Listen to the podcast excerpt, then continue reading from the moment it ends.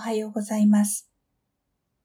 聖書の御言葉からショートメッセージをお送りする朝マナの時間です。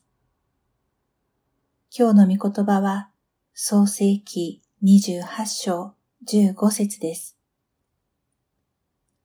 私はあなたと共にいて、あなたがどこへ行くにもあなたを守り、あなたをこの地に連れ帰るであろう。私は決してあなたを捨てず、あなたに語ったことを行うであろう。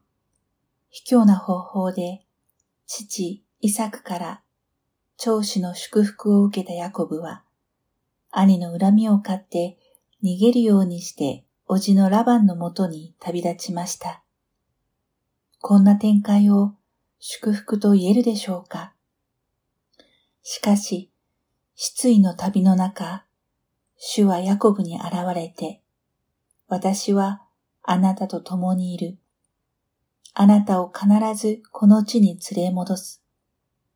決してあなたを捨てないと約束されました。何という神の一方的な恵みでしょうか。ヤコブは夢の中でこの幻を見たのですが、その中にはしごが登場します。それは天から地に向けてかけられたはしごでした。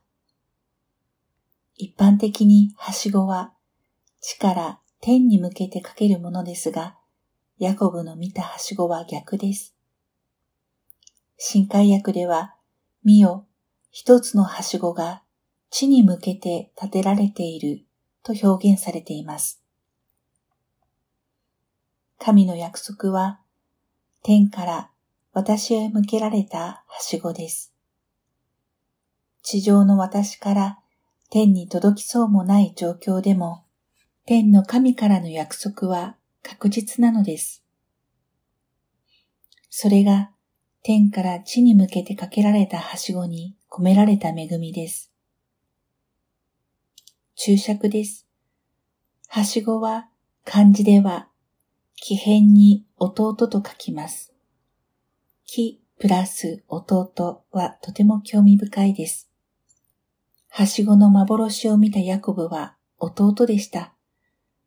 漢字の成り立ちに聖書の思想が反映されていると考えられないだろうかと思います。注釈終わります。ヤコブは祝福を受けたわけですが、それは単に物事が順調にいくことを意味していません。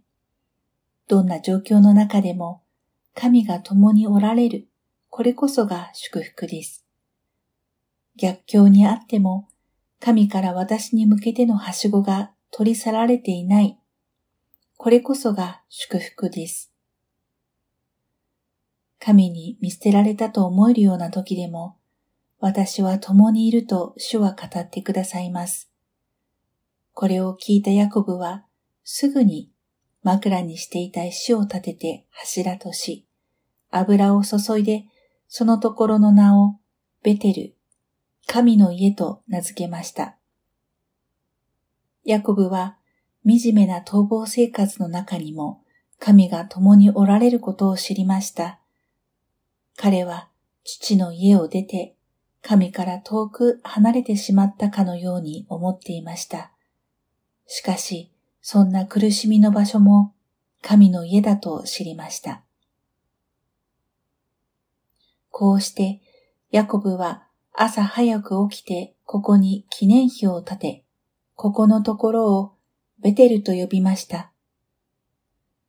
信仰が後戻りしないように素早く歯止めをかけるかのように、彼は記念の日を建てました。